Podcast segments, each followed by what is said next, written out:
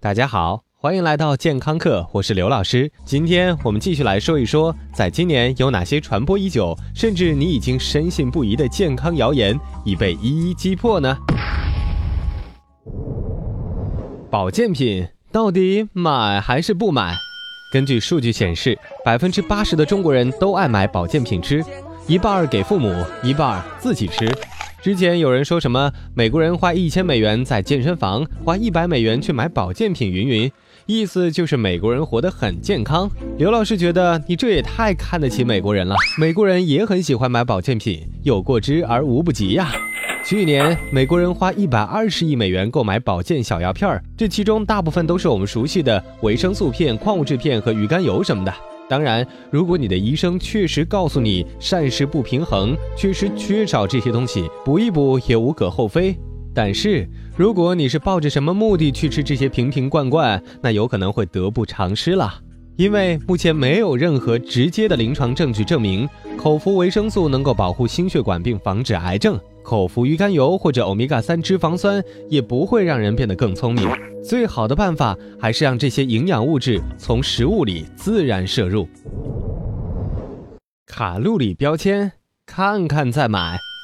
如果你足够细心，你会发现，诸如麦当劳、肯德基，还有瓶装饮料等等，都贴上了卡路里标签。这样的举动，当然只有国际范儿的企业在做，这也是让我们明明白白消费了。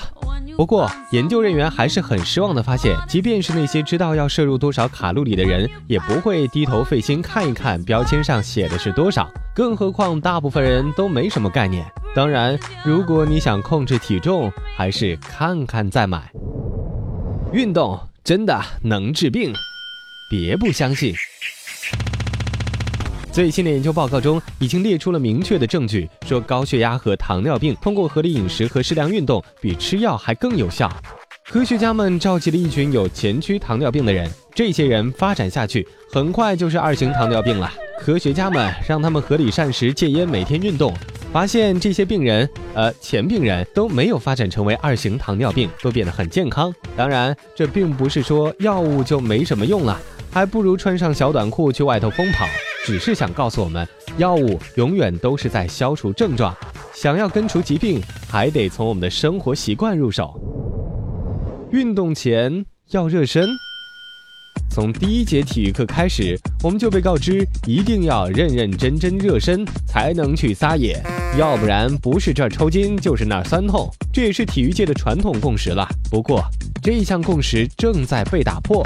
去年有两组研究专门针对运动前的热身运动是否真正有必要展开，其中一组测试了一百零四人，发现做了热身运动比不做热身运动的肌肉力量下降百分之五点五。而另一组研究队伍对举重运动员集中进行测试，结果发现做了热身运动之后，比没做就举要降低百分之八点三的重量。也许你说热身运动是为了不受伤吗？成绩下降一点总比残疾要好吧？但是这些研究人员也发现，热身运动并不能防止你受伤。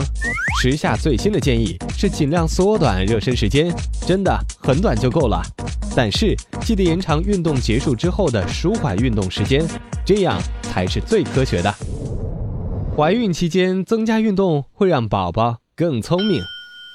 前不久，一个外国壮妇挺着大肚子举杠铃，不仅把中国妈妈吓了一跳，还着实让外国妈妈也替她捏把汗。但是很快人家就生下了健康的宝宝，也证明我们是没事儿瞎操心。但是今年的研究确实证明，那些在怀孕期间保持运动的妈妈，生下来的宝宝大脑发育更快、更活跃，而且身体强健的孕妇生产过程也会更加容易一些。十月怀胎很辛苦，还要做运动，那真是苦不堪言呐。但是为了宝宝和自己的身材，尝试一下吧。感谢收听，回见。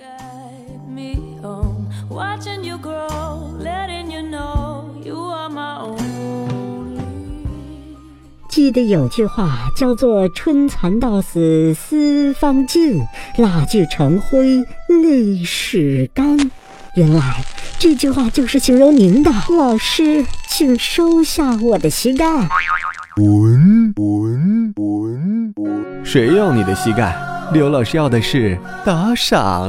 嗯，喜马拉雅开通打赏功能了。如果你喜欢刘老师，喜欢刘老师的声音、刘老师的才华、刘老师的美貌，或者你就喜欢健康课这渐渐的酸爽，就猛击打赏按钮，给刘老师加血加血加血。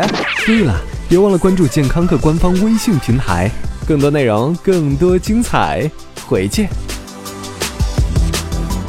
最重要的就是要银子赏下去。